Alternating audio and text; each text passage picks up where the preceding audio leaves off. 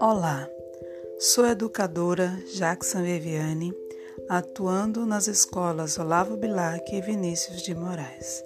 O tema de hoje é Como é a minha cidade? Uma jovem cidade que acolhe e abriga pessoas de todos os cantos, com as suas alamedas, pássaros que cantam e nos encantam. Com seu curso d'água, atravessa parques formando lagos. Às margens do Rio Verde, esta moderna e dinâmica cidade embala sonhos.